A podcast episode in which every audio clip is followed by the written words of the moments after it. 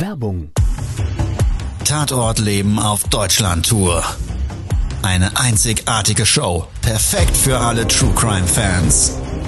Erlebe echte Tatortgeschichten, spannend erzählt von Marcel Engel, Deutschlands bekanntester Tatortreiniger.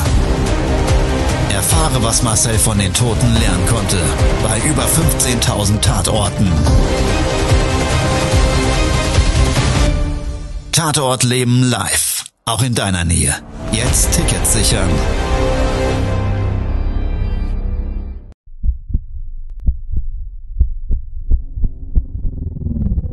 Todesursache.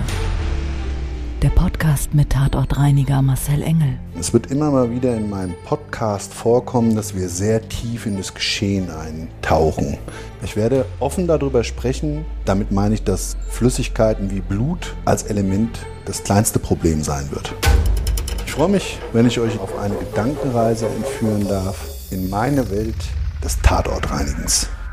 Todesursache. Der Podcast mit Marcel Engel.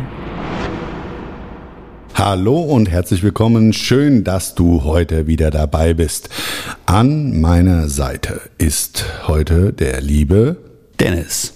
Genau, kennst du aus meinem Team, Videoproducer und Podcast-Producer. Und ähm, ja, wir haben heute eine sehr, sehr spezielle Geschichte mitgebracht. Wir, ich sage das deshalb, ich habe dem lieben Dennis eben schon mal angerissen, um was es geht. Ja. Und? Ich bin sehr, sehr gespannt.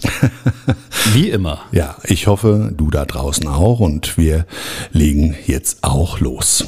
Es geht heute unter anderem so ein bisschen um das Thema Eifersucht. Also jeder, der das Glück hat oder halt auch nicht, einen Partner, Partnerin an seiner Seite zu haben im Leben, ähm, der kennt das Gefühl vielleicht. Ja? Also je nachdem, was du für eine persönliche Einstellung zu Beziehungen hast und ja, dementsprechend vielleicht auch eine gewisse Treue erwartest. Ähm, und daraus rührt ja meistens die Eifersucht heraus, nämlich eben der Verdachtsmoment, der Generalverdacht, dass irgendjemand anders den Lebenspartner vielleicht auch für sich gewinnen will. Ja, so kann man es mal stehen lassen. Ja, beziehungsweise, dass der Lebenspartner da quasi drauf anspringt, ne? Genau. Genau, ja, genau. Also der Versuch darf dann ja vielleicht sogar noch äh, als Kompliment gewertet werden, dass Ja. man selber einen tollen Mensch an seiner Seite Ja, hat und da- guten Geschmack. Ja? Genau. Denn da kann ich nichts für, da kann mein Partner nichts für. Ja, genau. Okay, genau. So hast du, äh, es ist schön, dass du dazu jetzt mal das Ja. so beigetragen und klargestellt hast. Und ja, genau, dazu hatte ich vor wirklich langer Zeit, über 20 Jahren, eine ganz, ganz krasse Tatortreinigung. Todesursache. Der Podcast. Der Tatort. Für mich und einen damaligen Mitarbeiter ging es in eine deutsche Großstadt. Ich wusste von dem Auftrag eigentlich nur eins, lange Liegedauer des Leichnams in einem Bereich des Hauses, nicht einer Wohnung, sondern einen frei zugänglichen Bereich. Und da habe ich schon mal mich sehr drüber gewundert, weil frei zugänglicher Bereich und lange Liegedauer in einem Mehrparteienhaus, da schmeiße ich dann auch schon mal ganz gerne die Stirn in Falten, weil, hm, wie soll ich sagen, ich finde es merkwürdig, wenn du in einer Hausgemeinschaft miteinander lebst, hast einen öffentlichen Bereich, den alle gemeinsam nutzen können und da liegt ein Mensch, der da stirbt und vergammelt. Also fand ich Ja. in so der Kommunikation mit dem Kunden schon mal in sich eine sehr merkwürdige und sehr, ja, ähm, gerade auch für mich wunderliche und wundersame Art des Miteinanderlebens. Es war dann zu dem Zeitpunkt so, dass wir ähm, vor Ort eine Ansprechpartnerin bekommen haben. Das war nämlich die Bewohnerin oder eine Mieterin im Haus. Die wohnte im Erdgeschoss und ich vergleiche es immer mal so für alle, die es da draußen kennen. Früher hieß es Lindenstraße und da war es die. Oh je. Ähm, Ja, also wie auch immer. Mutter Beimer? Nein, nein, nein, Nein. Mutter Beimer war es nicht. äh, Gott. Ja, also Sch Schande über mein Haupt, tut mir leid. Aber wirst du vielleicht kennen, es gibt ja immer mal Menschen, ähm, gerade auch so in Mehrparteienhäusern, die wissen unheimlich viel, vor allen Dingen über andere Menschen und sind sozusagen das ideale Informationsmedium für alles rundrum, was im Haus und in der Straße und im Ort ja, und sonst so auf der Welt passiert. Ne? Else Kling. oder? Ah, Else Kling. Das war's, das war's. Die Else Kling der, der Lindenstraße. Und ich weiß ja, was gibt's heute so? Berlin bei Tag und Nacht? Oder ach, ja, ich, da, bin, da bin ich raus. Ich auch, ich auch. Ich gucke nicht besonders viel Fernsehen. Das musst du an der Stelle bitte da draußen entschuldigen. Aber gut. Wie auch immer, es war auf jeden Fall so, dass mir eine äh, Dame an der Stelle als Ansprechpartnerin diente und sie auch den Schlüssel zu der Räumlichkeit hatte. Okay, da habe ich mir gedacht, naja, Schlüssel zur Räumlichkeit, öffentlicher Bereich. Hm, Im Mehrparteienhaus, was kann das ja sein? Das kann ja eigentlich nur der Keller sein. Das kann der Fahrradraum sein. Das Garten- kann die Wasch, Waschküche sein. Waschküche. Oder aber der Dachboden. Und das Letztere war es auch. Es war ein damals sechsstöckiges Wohnhaus mit keinem Fahrstuhl, Altbau. Das war so in der Hitzewelle wieder mal.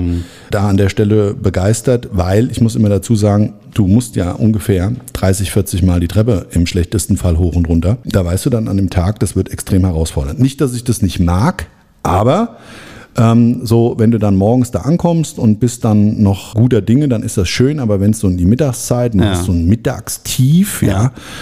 Oder aber dann in den Nachmittagsbereichen, Mhm. du weißt, uh, da sind noch zwei, drei Arbeitsschritte, die sind auch nochmal richtig fordernd, dann, hm, ja, dann wird's hakelig. Ja. Ja, dann brauchst du viel Motivation. Da komme ich aber mal zu einem anderen Zeitpunkt dazu.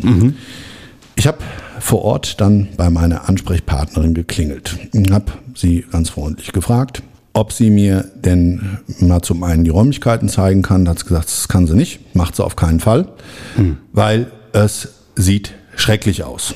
Okay. Da habe ich gesagt, ja, wo, wo sind wir denn zu Hause? Wo müssen wir denn hin? Also in den Dachboden. Ne? Ja, gut, okay. Dann habe ich gesagt, dann gehst du halt mal selber hoch.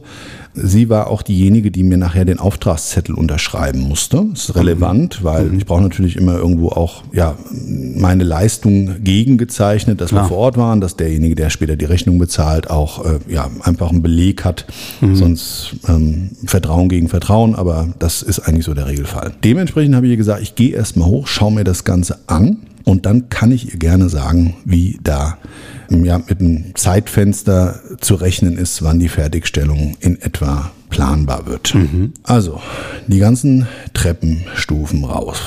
Knarrende und knarzende alte Holztreppe. Beim obersten Stockwerk angekommen, das war dann ja so eine Halbbrüstung. Weißt du, da waren ja keine Wohnungen mehr links und rechts und Ja. weiter. Das war so eine Halbbrüstung. Da hast du linksseitig hast du so eine große Holztür, so eine weiße Holztür, aber viel größer wie so eine Wohnungstür gesehen. Weil das war so ein Flügler. Weißt du, so ein Flügler. Konntest du auf einer Seite öffnen, aber hat da an der Stelle keinen Türgriff gehabt und dementsprechend große, Ah ja. große Tür. Immerhin, also musstest du jetzt nicht nochmal eine, eine Treppe hochsteigen, also so eine, so eine Dachluke. Nein, nein, das Gott sei Dank an der das Stelle nicht. Okay. Dann haben wir den, ähm, diese Tür da aufgeschlossen und das wird noch relevant, warum diese Tür so prägnant wichtig für uns war. Ach ja. Ja, wir sind dann rein. An der Stelle, 20 Jahre her, keine LED-Lampe. Was haben wir früher gehabt? So MacLights oder halt so, so Strahler. Und bei den Strahlern musstest du halt immer erst Strom haben. Und wenn du so einen Dachboden hattest, ähm, dann findest du den halt nicht gleich, den passenden Stromanschluss, ja, eine Steckdose auf Deutsch gesagt. Also gehst du erstmal normalerweise mit einer MacLight rein. Da war so, ein, ja, so ein Punktstrahler. Und da Es kommst gibt natürlich auch Taschenlampen von anderen Herstellern, die sehr gut sind.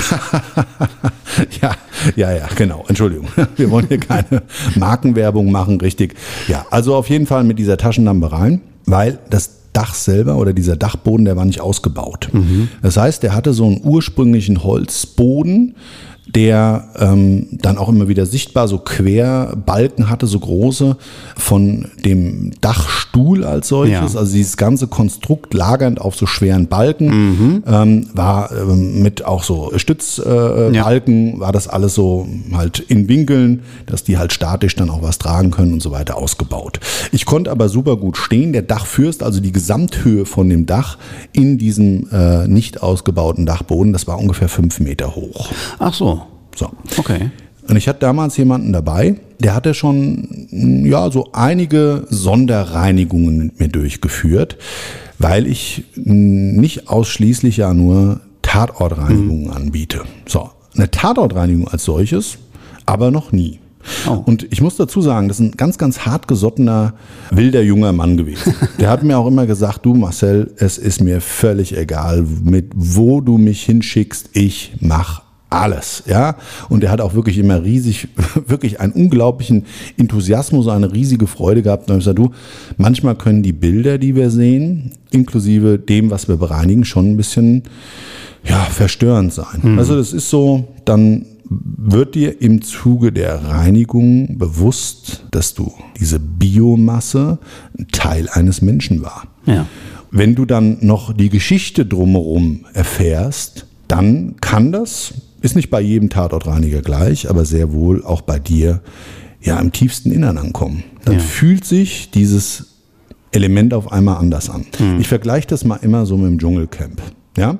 Okay. Wenn die da irgendwelches Gewürm, Getier oder ich sag's mal auf Deutsch, den ganzen Scheißdreck darf, Ja. für Showtime trashy fressen, Ja. Ekelhaft, widerlich, sagt sich jeder. Ja. Ja, im Grunde genommen musst du ja nur mal versuchen, irgendwas runterzuschlucken, wo du eben kein Negativ-Mindset zu hast und die Konsistenz und das alles erstmal gar nicht auf dich wirken lässt. Ich sag's mal so, beim Training früher hat man immer gesagt, wenn man dann weißt du, wenn man viel trainiert hat, musste man immer alles Mögliche oder musstest du viel essen. Ja, da hat's dann auch nicht immer geschmeckt. Also ein Thunfischsalat im Mixer, das Ja. hat halt nicht unbedingt geschmeckt. Also Attacke, das Mhm. Ding gemischt, Wasser rein, ein bisschen Reiswaffeln drauf, einmal durchgerührt, dann hast du es halt runtergeschluckt, Ja, das ja. Zeug. Äh, hat halt geholfen, ja. Lecker war's nicht. Oder die, die rohen Eier. Ja, ja, genau. So, so ein Zeug halt. Und äh, jetzt nochmal zurückkommt, das ist, äh, würde ich dann immer mal so ein bisschen vergleichen wollen, wie ja, beim Tatortreinigen. Wenn du dann eben weißt, um was es dreht und du visualisierst das Bild dessen, was du da bereinigst, mit den ganzen Sinneseindrücken, die du wahrnimmst in dem Augenblick, und dann bist du halt ganz, ganz, ganz schnell in so einem Kopffilm drin und kannst dann wirklich das so als Bekräftiger für das Geschehnis haben. Und genau so war das an diesem Tag für mich und auch für meine Begleitung. Wir sind nämlich dann über so einen großen Balken gelaufen. Nach circa fünf Meter hinter dieser Tür war ein Balken. Und da hat sich dieser große Raum eigentlich so in die Dachschräge aufgeteilt, in so zwei Holzverschläge. Da habe ich noch gedacht, naja, irgendwo so am Ende von dem, von den Holzverschlägen und habe so fröhlich vor mich hingepfiffen, innerlich, gedanklich. Das heißt, als ihr in den Dachstuhl eingetreten seid, da war noch gar nichts. Also Geruch war wahrnehmbar, Ja. massiv, massiver Leichengeruch, sehr intensiv. Da war natürlich in dem Augenblick schon klar, dass wir dort einen V-Leichenfund haben. Ja. Ein Leichnam mit einer extrem langen Liegedauer, dem dazugehörigen Flüssigkeitsverlust und ja, dem dadurch entstehenden Geruchsbild. Okay. So. Was uns auch entgegengekommen ist, sind, aber das ist halt Standard und deshalb habe ich es eben auch gar nicht äh, eigentlich für mich positioniert. Dir kommen halt auch lauter Fliegen entgegen. Es krauchen auch überall Maden rum. Gerade im Sommer. Gerade im Sommer, gerade wenn es warm ist, dann die Leichen finden Schädlinge. Ja. Die sind ganz ruckzuck, diese Vektoren sind ganz ruckzuck beim Leichnam innerhalb von wenigen Stunden. Und dann geht halt dieser biologische Prozess geht dann halt los. So. Also das war sowieso alles klar und wir wussten ja auch im gewissen Ausmaß, dass wir also mit einem gewissen Standard als Reinigungsaufwand dadurch zu rechnen haben. Ja. Aber das ist es ja gar nicht, was es dann ausmacht. Das ist einfach nach vielen Jahren irgendwann normal.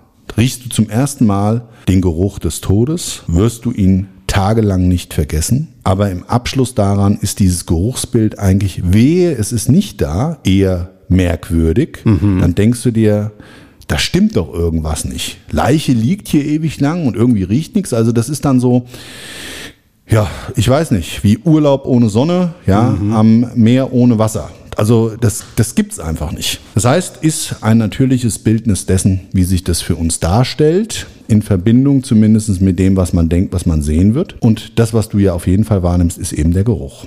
Wir in diesem Kopfkino laufen so über diesen Balken. Links und rechts Holzverschläge, so kleine Parzellierungen, die einzelne Abteile für Stauraum dargestellt haben. Die waren aber alle leer.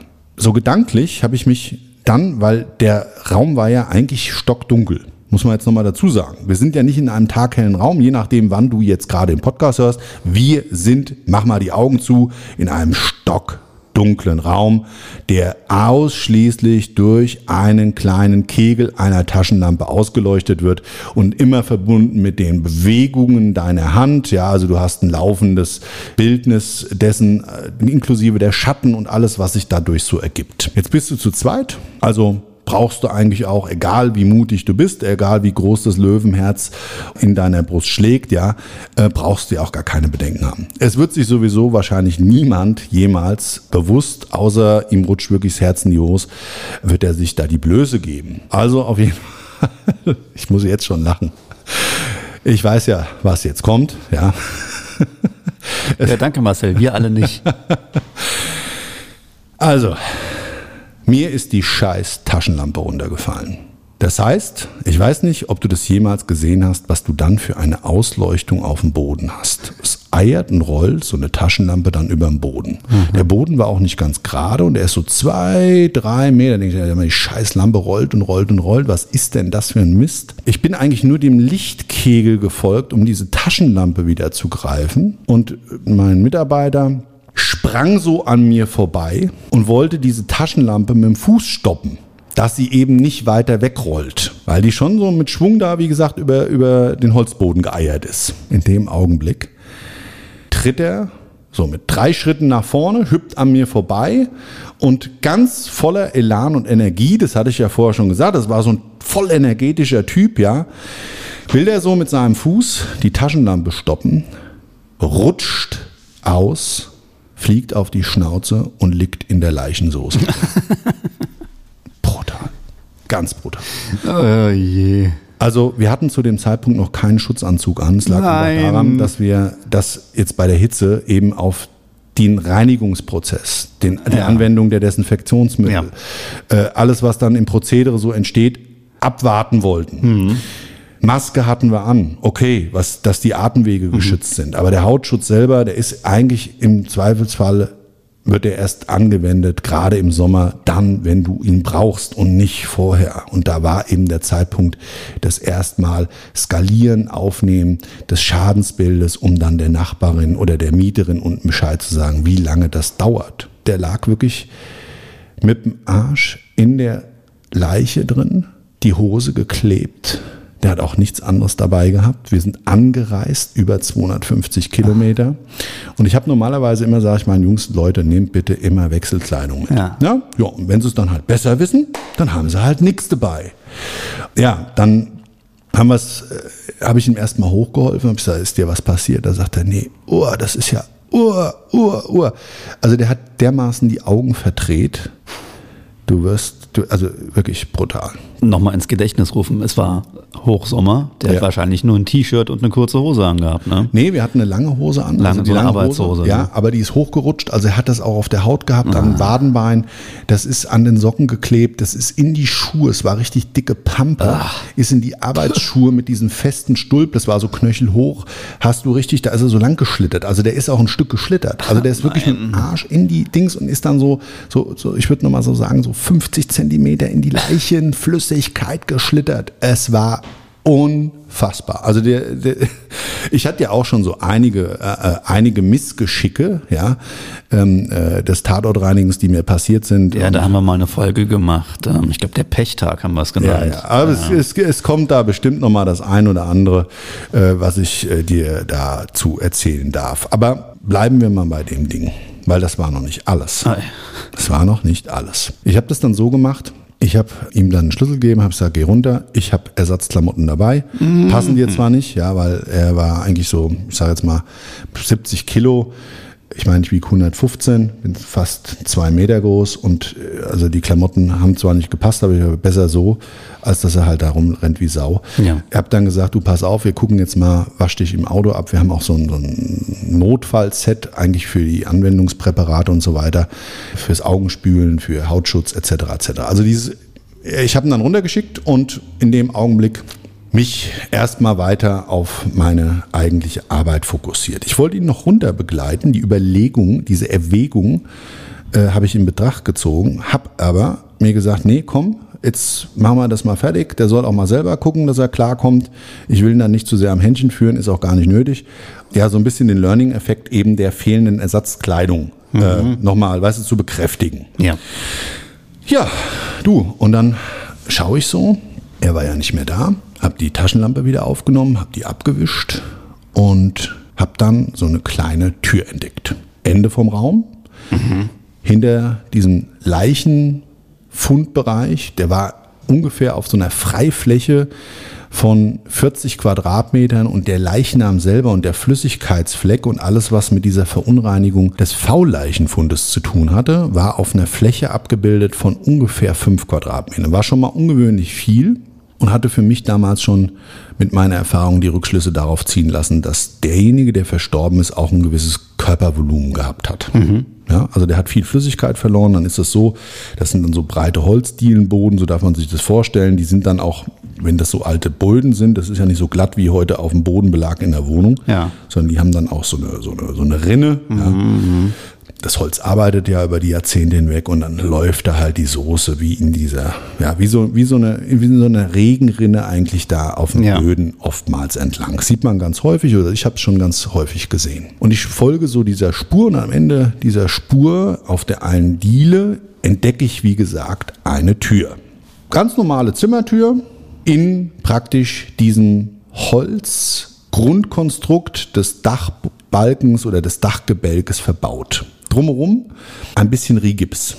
Rigips, das sind Ja. so Gipskartonplatten, kennt man vielleicht, ja, oder kennst du da draußen vielleicht auch, die eben werden heute ganz häufig verwendet beim Badbau, ach, überall. In jedem Bausegment sind Raumteile etc. etc. dienen für alles. Also diese Rigipsplatten haben ganz klar und deutlich, dann konnte ich es auch besser erkennen, so im Scheinwerfer der Taschenlampe ganz klar nochmal einen zusätzlichen Raum abgebildet.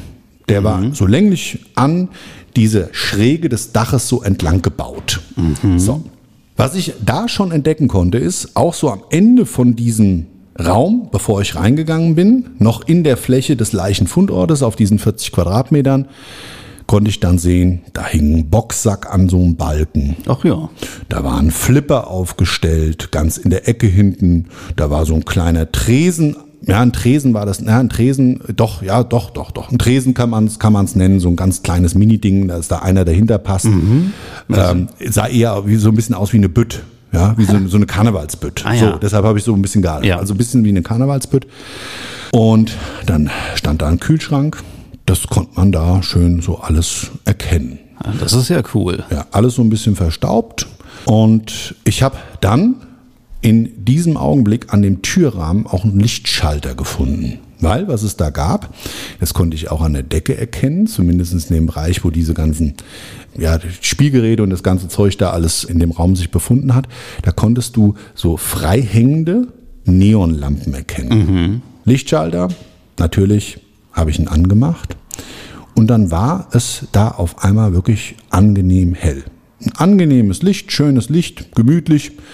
Ich würde mal sagen, so, hm, ich würde es mal vergleichen wie in der Bowlingbahn. Ja, so eine richtige, Ja. so eine richtige Spielwiese. Hätte nur noch ein Billardtisch gefehlt und eine Sitzlounge. Ich war dann natürlich neugierig, was in diesem Räumchen äh, da drin ist. So, und der Raum selber war auch nicht abgeschlossen. Hab die Türklinke runtergedrückt und da habe ich dann einen Raum gesehen oder in diesem Raum war ein Pokertisch drin. Pokertisch, 10, 12 Stühle, so Klappstühlchen. Es waren auch noch Karten auf dem Tisch und äh, die Stühle teilweise umgeworfen, ein paar Flaschen, Scherben auf dem Boden. Und in dem Raum war auch ja, so ein Laminatboden, ja, sowas in der Richtung. Ein gräulicher Boden. Also der war auch mit so einem kleinen Übergang, mit so einer Schwelle, dann so praktisch, und das war ein Pokerraum. Ja, da konnte man Poker spielen.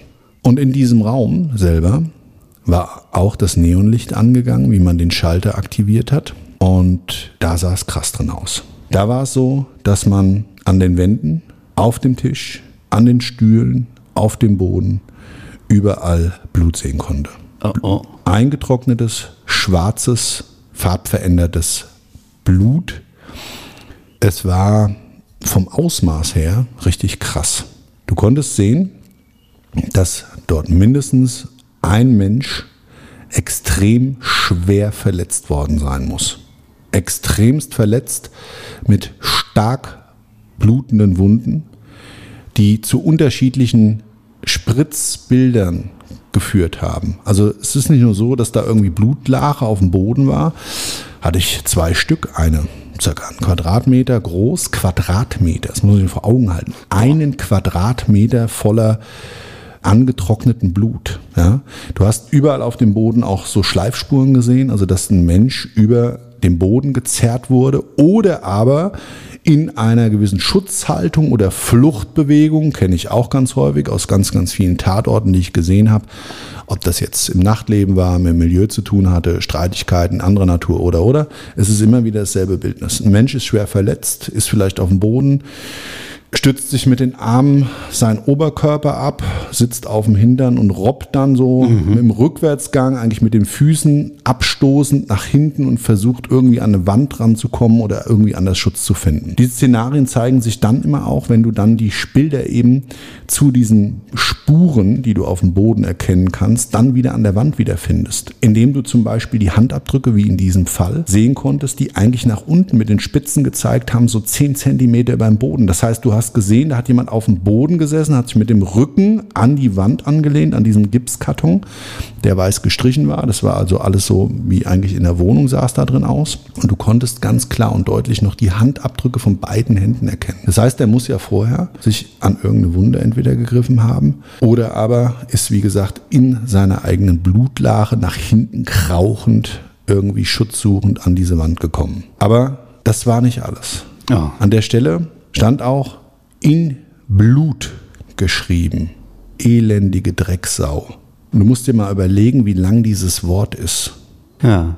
Da kann ich nur sagen, an der Stelle habe ich für mich erstmal genug gesehen, bin die Treppe runter, wollte nach meinem Mann gucken und habe mir gedacht, an der Stelle gehe ich doch mal bei der Nachbarin vorbei und frage mal, ob sie mir irgendwas erzählen kann.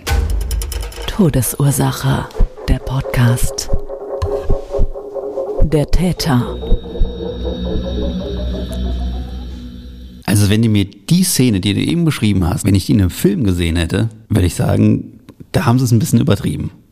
Hammerhart, ja. hammerhart. Also, das Leben ist, das weiß ich aus ja, meinen Erlebnissen heraus, viel, viel härter, wie ja. jemals sich ein Regisseur das als Storyboard ausdenken könnte. Das ist so krass, was ich manchmal sehe und welche Endkonsequenz Menschen anderen gegenüber zum Beispiel wie in dem Fall vorgehen. Ja. Ich bin unten bei der Nachbarin angekommen, habe geklingelt und habe sie gefragt, ich sage, sagen Sie mal, jetzt mal ganz ehrlich, können Sie mir wirklich ehrlich und wissentlich dessen, was wirklich passiert sein könnte, erzählen, was da vorgefallen ist? Haben Sie es gesehen, wie es da oben aussieht? Da sagt sie, ja, ja, ich habe das gesehen. Auf dem, auf dem Boden, da lag ein Toter. Mhm. Habe ich gesagt, haben Sie den Rest auch gesehen? Was denn für ein Rest? Oh je. Ja, äh, nee, das hat sich, äh, nö, weiß ich nicht. Also sie wusste nichts, angeblich. Mhm. Erstmal. Naja, und dann ist es so, ähm, manchmal wollen die Leute sich auch gar nicht so die Blöße geben. Weil mhm. ich meine, das hat mit dem Tod zu tun, das hat mit Pietät zu tun, das ja. hat mit Anstand zu tun und ja. so weiter. Und in dem Fall war es auch so, und das will ich auch gar nicht diskreditieren. Sie hat sich dann erstmal vornehm zurückgenommen und mhm. wusste aber sehr wohl alles. Sie mhm. hat mir auch alles erzählt. Warum sie das alles wusste, das kann ich jetzt an der Stelle nicht sagen. Aber ich habe mir das auch später nochmal von der Polizei bestätigen lassen. Ich kenne ja den einen oder anderen und wenn mich solche Fälle eben nicht loslassen, dann frage ich, Frechheit siegt, ja, und wenn ich Auskunft bekomme, ist gut. Da mag jetzt der ein oder andere drüber denken, wie er will. Mir persönlich hilft das einfach, diese Geschehnisse zu verarbeiten. Ich brauche das. Und ich glaube, ich könnte auch in meinen Podcasts und auch so, was ich sonst auf der Bühne mache und als Speaker und auch jetzt mit den ganzen Themen, die mich eben bewegen in meinem Berufsbild, gar nicht so intensiv darüber erzählen, wenn ich nicht tiefgründig immer das Bedürfnis hätte, diese Geschichten zu hören. Die Geschichten des Lebens, die sich vor dem Tod ergeben haben. Sie erzählte mir von dem Täter. Der Täter war der Hausmeister. Der Hausmeister, der in dem Objekt und in den zwei daneben liegenden in dieser Straße für diesen Eigentümer tätig war. Seit vielen, vielen Jahren hat er mit seiner Frau und seiner Tochter in diesem Haus gelebt, hatte dort eine Hausmeisterwohnung und war ein toller und zuverlässiger und auch sehr beliebter Mitbewohner und vor allen Dingen in seiner Aufgabe als Hausmeister wohl sensationell. Hat sich immer gekümmert, gemacht und getan, hat sich um jeden bemüht und so hatte sie mir das geschildert. Ich habe das im Übrigen auch nochmal bestätigt bekommen von einem anderen Nachbarn, der uns im Zuge der Reinigung nochmal einen ähm, Bereich dort aufgeschlossen hat. Und da ging es einfach darum, dass wir ähm, nochmal Strom gebraucht haben, speziell.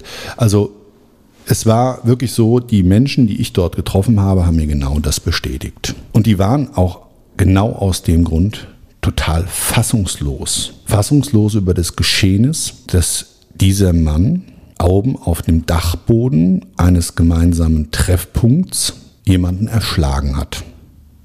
Und er hat ihn ja nicht nur erschlagen. Also es ist, vielleicht kennt es der ein oder andere, und das ist natürlich auch eine Frage des persönlichen Charakters, wie impulsiv jemand ist. Ja, wie sehr du deine Gefühle unter Kontrolle hast, wie aggressiv du bist, etc. etc. Und es mag ganz, ganz viele Lebensumstände dazu führen, dass das auch vielleicht situativ mal unterschiedlich ist. Mhm. Und es gibt so Dinge, da denkt man sich selber, hm, naja, hätte ich verstehen können. Und sie hatte mir dann gesagt, naja, aber die Art und Weise, wie er das gemacht hat, das weiß ich jetzt nicht genau. Ich weiß nur, dass er irgendwie jetzt auch einen kleinen Schaden hat. Da wow. habe ich gesagt, was meinen Sie damit? Dann sagt er, ja, äh, also er ist im Moment in der Psychiatrie, also Psychiatrie-Gefängnis, ja, ja, eingesperrt worden, der Mann natürlich. Der hat überhaupt nicht versucht, nicht ansatzweise, dieses Verbrechen nach seiner Tat zu vertuschen. Der hat einen anderen Menschen da oben hingelockt unter einem Vorwand, hat diesen Menschen herausgefordert, ihm über gewisse Befindlichkeiten Auskunft zu geben und hatte entweder mit Vorsatz oder aber aus dem Affekt seines eigenen Zornes heraus den anderen bestialisch erschlagen. Und hat aber, nachdem er diese Tat begangen hat, mit den seinem Blut und einem Lappen in diesen Blutlachen dieses Aha. Pokerraums noch so sein Sinnbild für das, warum er das gemacht hat. Ja, also diesen Claim des Lebens, um die Erklärung dafür zu geben, dass der andere eben in seinen Augen keine Daseinsberechtigung mehr hat. Eine Frage. Also der hat den da oben erschlagen und liegen lassen, aber der Polizei Bescheid gesagt hat er auch nicht, weil die Leiche lag da ja eine längere Zeit. Mhm. Genau. Also er hat. Weil oft ist es ja so, dass Leute dem Jezorn verfallen, dann jemanden erschlagen und dann aber auch, wenn sie sich beruhigt haben, einsehen, hm. dass es jetzt scheiße war und ähm, dann sagen sie halt auch sofort der Polizei Bescheid, hier, ich habe jemanden umgebracht. Ja, also so wie ich das, wie gesagt, ähm, erzählt bekommen habe, ist es so gewesen, er hat diesen Menschen erschlagen, totgeschlagen, mit roher Gewalt und einem äh, stumpfen Gegenstand. Danach mit seinem Blut auf die Wand sein Verdruss nochmal mhm. geschrieben und im Anschluss daran hat er den da liegen lassen und hat ganz normal, hat das alles abgeschlossen, muss dazu sagen, es war der Hausmeister und deshalb waren auch diese Räumlichkeiten alle leer. Mhm. Ja.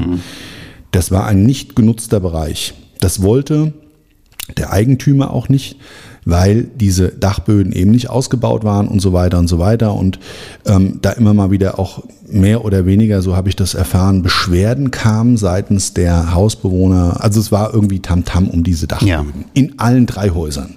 Nicht nur dem. Mhm. Also was hat er gemacht? Hat er gesagt, naja gut, ich bin der Hausmeister, hat das wahrscheinlich, nehme ich mal an, auch mit der Verwaltung abgesprochen ähm, und hat daraus dann so eine Art Männerraum gemacht. Mhm. Ja, äh, wollen wir es mal so nennen. Mit lauter Spielzeug drin, also Pokertisch und so weiter. Mhm. Ist zwar alles ein bisschen, wie sagt man, klischeehaft, aber so ist es halt. Ne? Ja.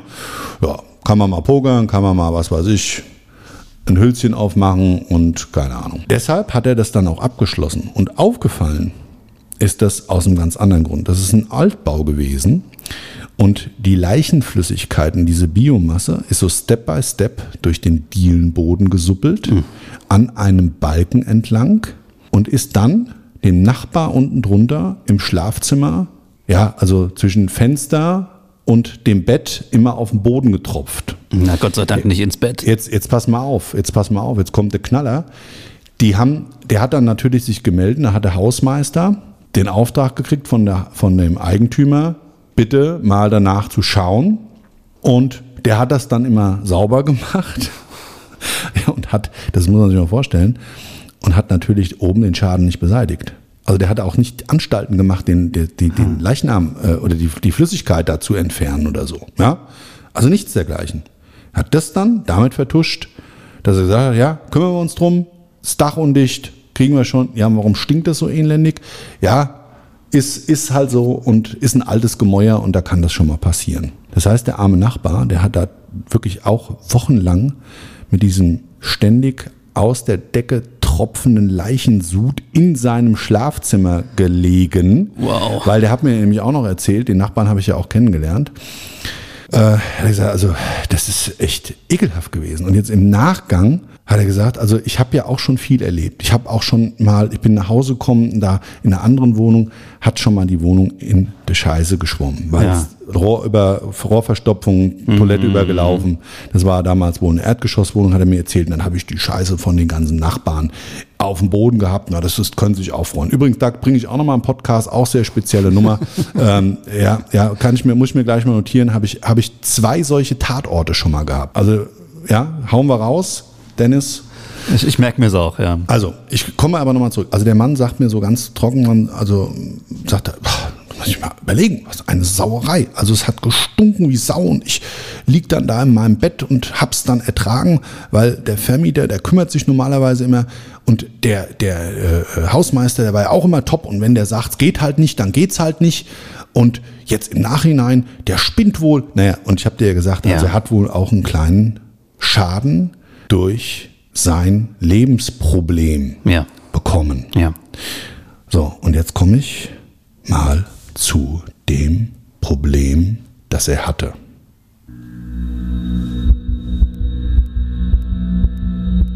Todesursache, der Podcast. Das Opfer. Ja, das Opfer ist hier in dieser Tatortreinigung ganz entscheidend. Nicht nur für meinen damaligen Reinigungsprozess und an der Stelle natürlich derjenige und der Mensch, über den ich heute erzähle, der sein Leben leider verloren hat. Ich muss die Geschichte aber aus dem Wissen heraus erzählen, was wirklich passiert ist. Das Opfer ist der Nachbar gewesen. Der Nachbar selber, der mit dem Hausmeister zusammen eine sehr, sehr freundschaftliche Beziehung gepflegt hat. Sie sich zwei Jahre circa kannten. Der ist also vor zwei Jahren zuvor dort eingezogen. Und der Hausmeister selber, ein Südländer, ganz, ganz, wie gesagt, anscheinend netter und sehr gastfreundlicher Mensch, hat seinen Nachbarn auch immer mit nach Hause zum Essen eingeladen. Also sie waren oben pokern, haben da Spaß gehabt in der Männerrunde und so weiter und so weiter. Und danach gab es dann wohl zu Hause bei der Frau und seinem Kind nochmal Pasta. Also der war in der Familie aufgenommen. Das weiß ich von der Nachbarin. Ne? Also die hat immer gesagt, die zwei sind wie Pat und Patterchen. Wo der eine hingeht, geht der andere hin. Gegenseitig haben sie sich schon immer begrüßt, wenn sie nach Hause gekommen sind. Und ähm, also der, der, der Nachbar zumindestens. Und ja, an der Stelle war es dann wohl so, dass es irgendwann aber zu einer Beziehung zwischen dem Nachbarn, dem Getöteten und seiner Ehefrau kam. Aha. Die hatten, wie gesagt, dieses Kind. Kleine Tochter. Habe ich auch an der Stelle übrigens kennengelernt, aus anderer Hinsicht her. Ich habe auch die Ehefrau kennengelernt. Und ich weiß, sowas macht man nicht, aber ich war kurz drauf und dran, wollte fragen, warum, wieso, weshalb und wollte mir eigentlich so ein bisschen bekräftigen lassen, was ich in dem Zeitpunkt noch nicht so ganz verstanden hatte. Verstanden hatte ich nämlich nicht, warum jetzt in, diesen, in dieser Konstellation sich dann zwei Menschen aus den wenigen Augenblicken heraus, die sie sich dann sehen, so anziehend finden, obwohl man mit einem anderen Menschen zusammen eine Beziehung hat und auch ein Kind hat. Mhm. Und ich muss dazu sagen, ich bin ja der Beziehungsberater und ich kenne ja auch immer viel zu wenig. Also es wäre absolut anmaßend und deshalb äh, an der Stelle gleich mal eingeschoben. Natürlich, ich weiß immer nur das, was ich mir persönlich aus dem, was ich von Menschen drumherum erfahre und die, die es selber betrifft, ja, also in dem Fall die Frau, ja, da frage und ich sage ja immer, stell die richtigen Fragen im Leben und dann wirst du auch die passenden Antworten bekommen. Und ich fand diese, diese gesamte Dramatik wirklich so schlimm und was ich von der Nachbarin zu dem Zeitpunkt eben noch nicht so genau wusste, ähm, weil sie mir gesagt hat, der Mann, äh, also der Hausmeister ist durchgedreht ist denn wirklich der in der Psychiatrie gekommen? Und das hat mir dann eben seine Ehefrau bestätigt. Ja, und die Tochter habe ich deshalb kennengelernt, weil die ihrer Mama ganz traurig die ganze Zeit an der Kittelschürze hing, wie ich dann so ein paar Infos da noch einholen wollte. Ging aber auch darum, dass ich natürlich für mich klären musste, zu dem Zeitpunkt und diese Verschläge selber, die waren alle leer, aber die waren alle abgeschlossen. Hausmeister hat normalerweise einen Schlüssel, den Nachbarn, den es durch die Decke getropft ist, den habe ich gefragt zu einem späteren Zeitpunkt, weil der einzigste war, der unter anderem da irgendwie noch einen Schlüssel für hatte. Und so kam das alles. Ich habe sie da nämlich gefragt, haben sie einen Schlüssel? Und da sagt sie, nee, sie wüsste jetzt nicht, wo der ist. Und dann habe ich gesagt, naja, ist ja auch schon wirklich tragisch, was da passiert ist. Und dann hat sie mir wirklich ganz offen und ich brauchte da auch gar keinen weiteren Impuls geben, äh, hat sie mir so wirklich erzählt, ja, ach, wissen Sie, mein Mann, und dann habe ich so ein Techtelmechtel angefangen und die hat mir sofort, als wäre ich, ich weiß nicht, ich bin da immer wie so ein Beichtvater anscheinend. Mhm. Ja, wirklich. Oder ich, wie gesagt, stelle die richtigen Fragen, weißt ja, ich habe ja auch ja, freundliche, offene Augen. Mhm. Ja. ja. Nein, aber jetzt mal Spaß beiseite. Ich habe das also ganz, ganz häufig und das ist ein absolutes Phänomen, dass die Leute sich wie so eine Absolution bei mir holen wollen. Ja. Weißt du, so als würde ich die Frage stellen, auf deren Basis sie antworten müssen, um sich selber zu rechtfertigen. Hm. So kommt es mir manchmal vor. Finde ich auch ganz gut, weil sich natürlich da für mich das Gesamtbildnis viel klarer auf einmal darstellt. Ist ein riesen, riesen, riesen Ding für mich. Bin da extrem dankbar, dass die Menschen so offen mir ihre Gefühle auch teilweise dann offenlegen. Bin ja äh, absolut wahrnehmbar. Ja. Und stell da natürlich auch freundlich, sachlich, manchmal auch sehr emotional, je nachdem, wie das Gegenüber mir das vorher signalisiert in dieser nonverbalen Sprache der ersten Minute, äh, glaube ich sehr wohl, dass ich ähm, für mich da einfach wie so, eine, wie so ein Energiepol bin, mhm.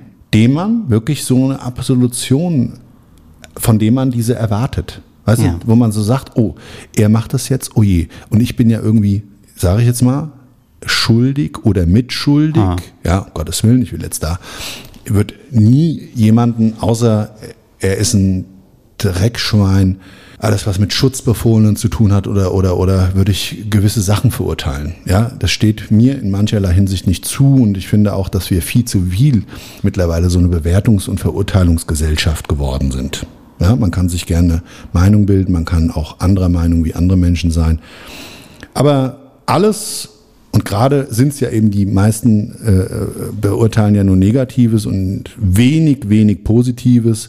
Liegt so ein bisschen in unserer Denkweise. Zwei Drittel negativ, ein Drittel mhm. positiv and so on. Aber wollen wir mal nicht so abschweifen. Also das ist, glaube ich, so das Ding, was mir geschenkt wurde. Und deshalb fühle ich mich ja auch immer wirklich so dazu berufen, voller Herz, die Leute auch zu fragen. Nicht, weil ich danach eine Geschichte hier erzählen möchte, weil ich es verstehen will. Ich mhm. will es erfahren, wie ist das Leben in seinen Zusammenhängen dazu gekommen, dass ich als Tatortreiniger jetzt dieses Geschehnis bereinigen muss. Und hätte man, stellt sich mir immer die Frage, das haben wir ja gerade im Moment in Produktion, die Lebensmatrix, eine Schablone auflegen können, auf deren Basis man sagt, hätte man den Punkt A B und C zusammengefasst genommen und danach eben einen anderen Weg, wäre alles für alle zu einem ganz anderen ja, Lebensfilm geworden. Und zwar zum Positiven. Und ich meine auch da, klar, wenn da jetzt, und das war ein Ehebruch, so hat sie mir das dann erzählt, ja, hat es dann ganz sachlich gesagt, ich habe Ehebruch begangen habe ich gesagt, gut, okay, so genau wollte ich es jetzt eigentlich gar nicht wissen. Und ähm, hat gesagt, ja, also wissen Sie, ich habe mich da so angezogen gefühlt und so weiter. Und die hat sich dann wirklich richtig geöffnet. Also Ja. die hat mir äh, so viele Details erzählt, dass ich dann auch verstanden habe, wenn der Hausmeister das alles für sich so auch gelebt hat und die eigentlich eine Beziehung geführt haben, wo sie ein extremes Vertrauen miteinander hatten. Sie sagte mir dann auch, ich, ich kann gar nicht verstehen, warum ich das gemacht habe und hat mir dann auch noch so gesagt, ja, wissen Sie, der hat mir so die, die Ohren voll gelabert, also das ist jetzt meine Sprache, sie hat sich anders ausgedrückt, also äh, der hat mir dann auch alles und so schön und ich sehe so schön aus und so weiter, also die Komplimente, ja, und so weiter. Und dann habe ich so, naja gut, also Sets live, ja, war halt ein Zuckerprinz und sie sind halt drauf reingefallen. Ist halt so, ja. Also ich meine, ich bin dann auch nicht derjenige, der da eine therapeutische Arbeit leisten will. Das muss ich jetzt auch mal dazu sagen. Weil de facto ist, in meiner Wertewelt gibt es sowas nicht. Ich bin da anders aufgestellt und das führt und darf natürlich nicht dazu führen, dass man einen anderen Menschen Schaden zufügt oder das Leben nimmt. Das ist die Sache nicht wert. Also das Opfer selber, eine Single mit einem tollen Job, Sportwagen vor der Tür. Man würde sagen, ein kleiner Filou, der wohl nicht nur ihr Herz, sondern viele andere auch verzaubert hat. Er das eben mit seinem Nachbarn wohl auch ausgetauscht hat. Also er hat ihm immer wieder gesagt, ah, er kann jeder haben und so weiter und so weiter. Wow. So, und dann musst du dir vorstellen, dann hat er, hat er ihn irgendwann nach Hause gebracht. Keine Ahnung, sie essen zusammen Pasta und er geht aus dem Raum und die schlürfen dann so die letzte Pasta zusammen noch äh, äh, bis dann, weißt du, Ende an Ende. Susi und Strolch, ja. Genau, Susi und Strolch, ja. Also, puh, habe ich mir gedacht, okay, verstehe ich so einiges. Und wenn dann gerade eben diese Gefühlswelt bei denen in ihrer Beziehung und auch in dieser Harmonie, die sie ja anscheinend gehabt haben, also das hat sie mir zumindest gesagt, ja, ach, es war alles harmonisch und so weiter, aber irgendwie, ich konnte dann, ach, ich habe mich halt, ja, sie hat sich halt vergessen, mal für einen Augenblick. Und dann kam das wohl raus. Und dann hat sie mir gesagt, okay, und dann gab es diesen Abend, da hat er ihr gesagt, dass er einfach mal in eine Fankneipe geht. Ne? Also der hatte wohl eine Fankneipe, da ist er immer zum Fußballspielen hingegangen, hat da geguckt, mit den Jungs dann da gefeiert, gesoffen und kam dann immer gut drauf, leicht angeschäkert nach Hause. Und es gab wohl dann einen Abend, da konnte sie sich auch gut dran erinnern, das hat sie auch der Polizei erzählt. Ja, da kam er halt sehr früh nach Hause. Getrunken hat er gar nichts. Das hat er sonst immer. Das hat er so ein bisschen als Ritual gehabt. Einfach so ja, seine Art des Relaxings. Und hat in dieser Nacht seinen Nebenbuhler da hoch eingeladen, hat ihn zur Rede gestellt, nachdem er herausgefunden hat, was da passiert ist. Wie hat er das rausgefunden? Ja, also es war, es war so, dass sie ihm das gesagt hat. Okay. Also sie konnte irgendwann nicht mehr und deshalb sage ich auch diese Harmonie und so weiter. Das Ja. war ja ein Teil der Beziehung. Sie hat dann ein schlechtes Gewissen gehabt, hat sie mir alles erzählt und konnte dann einfach nicht drumherum, ihm das zu erzählen und äh, ja und hat dann auch angeboten, ich ziehe auch erstmal zur Not aus und was weiß ich was. alles. Also das hat sie mir wirklich alles in ethischer Breite da erzählt. Naja, und dann habe ich mir so gedacht, puh, okay, ähm, also krasse Nummer. Und das ist eben dieser Abend ganz klar und deutlich auch gewesen, an dem der Typ eben nicht mehr zur Arbeit gegangen ist. Also das hat ja später, wurde ja alles ermittelt. Ja, also am nächsten Tag kam der nicht mehr zur Arbeit, unentschuldigt und so weiter, wochenlang und so weiter und so weiter. Und lag dann da wochenlang totgeschlagen auf dem Dachboden. Der Mann, der Hausmeister, schweren Schaden, schweren Schatten. Ich meine, da musst du ja auch total durch sein. Äh, ich will jetzt nicht, um Gottes Willen, hier äh, die Anleitung zum Verbrechen geben oder gar äh, Verbrechen damit rechtfertigen. Aber ich kenne es als Tatortreiniger in den meisten Fällen meiner Beauftragung so, dass derjenige, der so ein Verbrechen begeht, oftmals eben das entweder verschleiert und dann ist der Tatortreiniger auf einmal der vermeintliche Fragezeichen Unterstützer, natürlich nicht freiwillig, ja, muss ich an der Stelle sagen, des perfekten Verbrechens. Ja.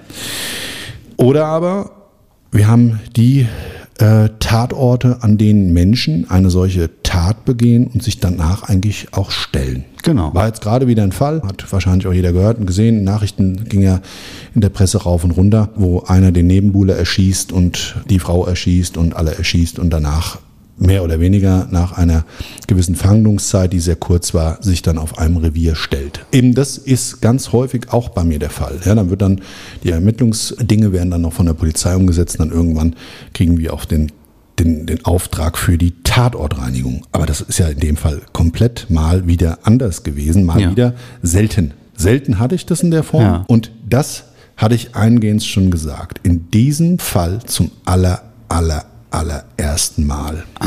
Wie ich so oben am Reinigen war und wusste ja um die ganze Geschichte. Ich konnte die ganze Geschichte überhaupt nicht mehr erzählen. Ich konnte das meinem Mitarbeiter, der dann irgendwann ja auch wieder dazu kam und so weiter, und wir zusammen den Job gemacht haben, der hat gesagt, was bist denn so still? Da habe ich gesagt, du, also ich finde es einfach im Moment total krass. Ja, weil, wie gesagt, so in so einer Wertewelt, und ich muss dazu sagen, also ich will jetzt nicht auf die Tränendrüse drücken, aber damals auch mal vorher eine Freundin gehabt, nicht meine jetzige Frau, die dann auch meinte, sie müsste mal irgendwie ja, querschießen. Ja, und da, da hat sich das so bei mir wieder gefunden. Du, ich habe mich so ein bisschen daran erinnert, natürlich bei mir, ach, alles ganz anders, um Gottes Willen und schon gar nicht in so, ein, in so einem Ausmaß dann. Aber wo Untreue eben auch eine Rolle gespielt hat. Und diese Untreue selber, die war eben ein Problem. Und deshalb habe ich das so im Kopfkino ständig durchlaufen und immer hin und her. Und habe ich mir gedacht, oje, oje, dann ist der dann hin und dann hat er den da eben hingelockt. Da musst du ja auch erstmal hingehen. Warum gehst denn du da hoch? Das ist dann alles so als Frage gewesen. Warum gehst du da hoch und sprichst den nicht einfach in die Wohnung an? Gehst zu ihm, klingelst, sagst Hallo hier und so weiter, Dreckschwein, was, hast, du- was habt ihr zwei da gemacht? Und oder aber gehst, was weiß ich, an einem neutralen Ort, wo du dann eben nicht in deinem Umfeld sowas klärst. Ja. Ja, um die Chance zu haben, dass du keine visuelle Erinnerung und auch dieses Verbale in einem, in einem Umfeld hast, und da, da, da, da rate ich übrigens immer dazu, dass dein häuslicher Lebensraum darstellt oder dein näheres soziales Umfeld betrifft. Ja, also man sagt ja auch immer mal auf neutralem Boden treffen. Es hat einfach einen riesen Vorteil. Du bist eh A nicht in so einer territorialen Aufstellung für dich positioniert. Ja, mein Haus, mein, mein, meine Treppe, mein Flur, keine Ahnung, ja, Ja. der Hausmeister jetzt. Und du hast eben den Riesenvorteil meines Erachtens nach, dass du so aus der Nummer auf dem neutralen Boden und im Idealfall auch noch mit jemandem, der, wenn man sowas in Betracht zieht, so als Schlichter oder als, ja, Mentor über den Dingen dann halt ruht und sich das anhört und dann vielleicht nochmal auch ein bisschen Ruhe in so ein Thema reinbringt eine Sachlichkeit, die vielleicht ab und zu mal verloren geht, etc. Also alles das ging mir so durch den Kopf. Warum lösen wir solche Probleme gesellschaftlich nicht auf diesem Weg? Also wenn, wenn du das da draußen schon machst, sensationell, feiere ich dich dafür. Ich glaube aber, das können die wenigsten Menschen. Diese Art damit so umzugehen. Es kann auch mal sein, dass man einfach mal, dass einem einfach mal ganz emotional der Kragen platzt. Die Frage ist ja, in dem Tatort, und das war mein Ping-Pong-Ball, warum bestellst du jemanden an dem Ort ein, wo du zusammen mit dem vorher schöne Zeiten verbracht hast, um ihn dann eben mit einer gewissen Eskalationsbereitschaft vielleicht auch zu verprügeln. In dem Fall war das, glaube ich, meines Erachtens nach so gefühlt geplant. So hat sich das vielleicht nicht da, äh, wirklich dargestellt, aber das war so mein Kopfkino. Ich sage ja immer wieder, Ja. das ist das, was ich in dem Augenblick damit assoziiere und wie sich das für mich angefühlt hat. Und auch eben, ich habe die ganzen Tatortspuren ja gesehen. Du weißt dann, was abgegangen ist. Du kannst es profilen. Da siehst du den Lebensfilm des Kampfes inklusive dem Film des Sterbens. Du siehst, wie die Leute sterben. Du weißt, wann jemand so sehr einfach mitgenommen ist von diesen Gewalteinwirkungen, dieser in dem Fall stumpfen Gewalt mit einem Gegenstand, dass der einfach nicht mehr konnte. Ja, der hat den in dem Pokerraum zu Brei geschlagen, hat ihn dann, warum auch immer, da rausgezerrt und hat ihn dann auf dem Boden liegend dort vergammeln lassen. Also ich weiß nicht, ob das auch nochmal so eine, so eine Art Sinnbild seines seelischen Schmerzes sein sollte. Also wir reinigen, Mitarbeiter merkt, ich bin sehr in mich gekehrt, habe dieses extreme Kopfkino, aus dem ich gerade nicht rauskomme. Und dann ist an dem Tag auch noch ständig irgendein Vogel über diese bescheuerten Dachziegel gerutscht.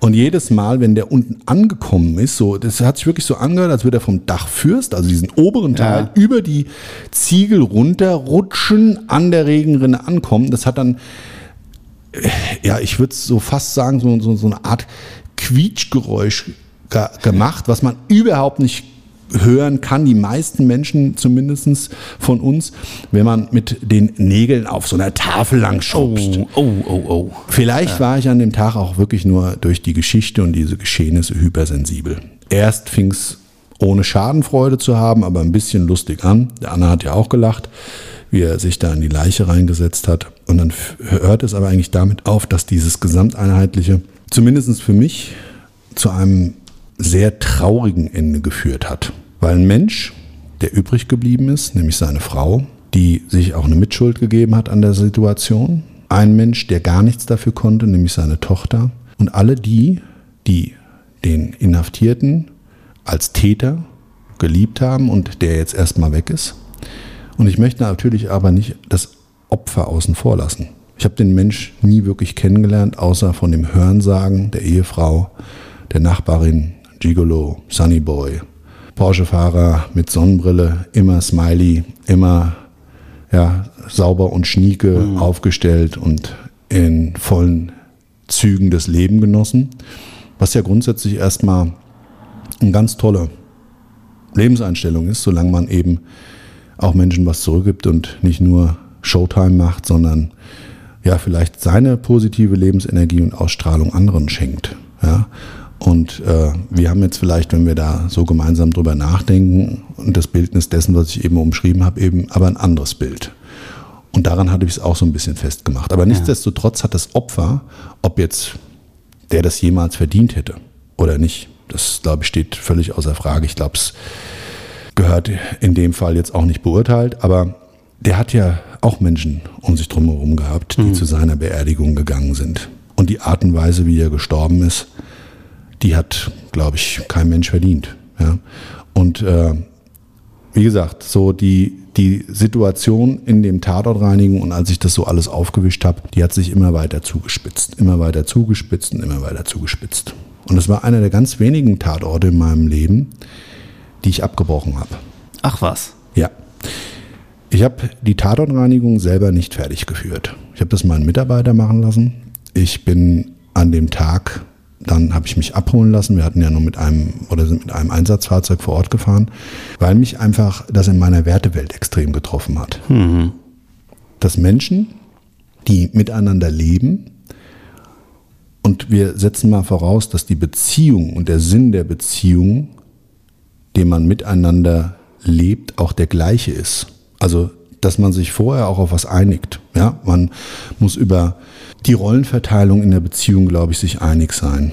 Man muss in vieler Hinsicht natürlich gleiche Interessen haben. Man muss und sollte meines Erachtens nach zumindest natürlich auch über das Thema der Sexualität sprechen, Wünsche, Gedanken, Fantasien etc. etc. Und das alles macht es dann ja erst zu einem glücklichen und runden Miteinander. Und sehr gerne auch über Jahre, Jahrzehnte oder wie man bei einem Eheversprechen, zumindest bei dem kirchlichen so sagt, mhm. für die Ewigkeit. Selbst wenn das nicht so ist und man lebt sich irgendwann wieder auseinander, finde ich, aber hat jeder den Respekt verdient, dass er nicht betrogen wird. Also dass Beziehungen auch mal wieder auseinandergehen, das liegt einfach in der Natur des Lebens, dass ein Sprichwort immer wieder zutrifft. Nichts, aber auch nichts auf dieser Welt ist für die Ewigkeit. Und nichts ist klarer wie die Veränderung. Ja? Also ich glaube, diese, diese, diese Sprichwörtlichkeit, die trifft da extrem gut zu und kann eben auch in so einem Fall dann dazu führen, dass sich Menschen auseinanderleben, nicht nur in Freundschaften, sondern auch in Beziehungen und auch in Lebensbeziehungen, die man miteinander führt. Aber wie gesagt, und das hat mich an dem Tag nicht losgelassen, das ist eben das Thema des Betruges, ja. der Unehrlichkeit, des Lügens, alles das, was dann dazugehört, um das überhaupt erst zu ermöglichen und aufrechtzuerhalten. Dementsprechend war das einer der wenigen Tatorte in meinen persönlichen Erlebnissen, die ich aus Gründen des Kopfkinos her habe persönlich nie fertiggestellt. Okay, also that's it, das war's für heute an der Stelle. Vielen Dank, dass du dabei warst. Wenn dir die Folge gefallen hat, abonniere doch einfach meinen Kanal, sei bei Instagram, Facebook oder YouTube dabei. Findest mich da unter Marcel Engel. Ansonsten gibt es ein paar Videoformate, die sind mit Sicherheit lohnenswert anzuschauen, also gerne guck doch mal rein. Ähm, wenn du bei Apple Podcast bist, lass doch einfach mal eine kleine Bewertung da. Das wäre super. Würde ich mich sehr darüber freuen. Ansonsten wünsche ich dir einen wunderschönen Tag, was auch immer noch davon übrig ist. Bis zum nächsten Mal. Ciao, dein Marcel. Und ciao, euer Dennis. Das war's schon mit der neuen Folge von Todesursache, der Podcast mit Marcel Engel, Kopf einer eigenen Spezialreinheit und Tatortreiniger bei mehr als 12.000 Orten auf der ganzen Welt. Was kann Marcel für dich bereinigen? Jederzeit. Weltweit. Melde dich oder klick dich einfach mal durch auf marcelengel.com. Empathisch, tiefgründig, ehrlich. Todesursache lässt dich garantiert nicht kalt. Seid dabei. Ich freue mich. Abonniere die Staffel und du kommst für keine Folge zu spät.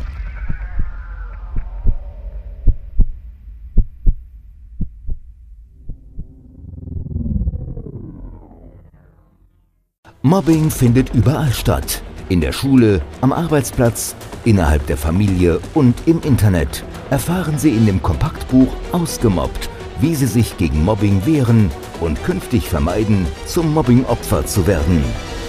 Ausgemobbt von Marcel Engel und Martin Zowak, überall im Buchhandel.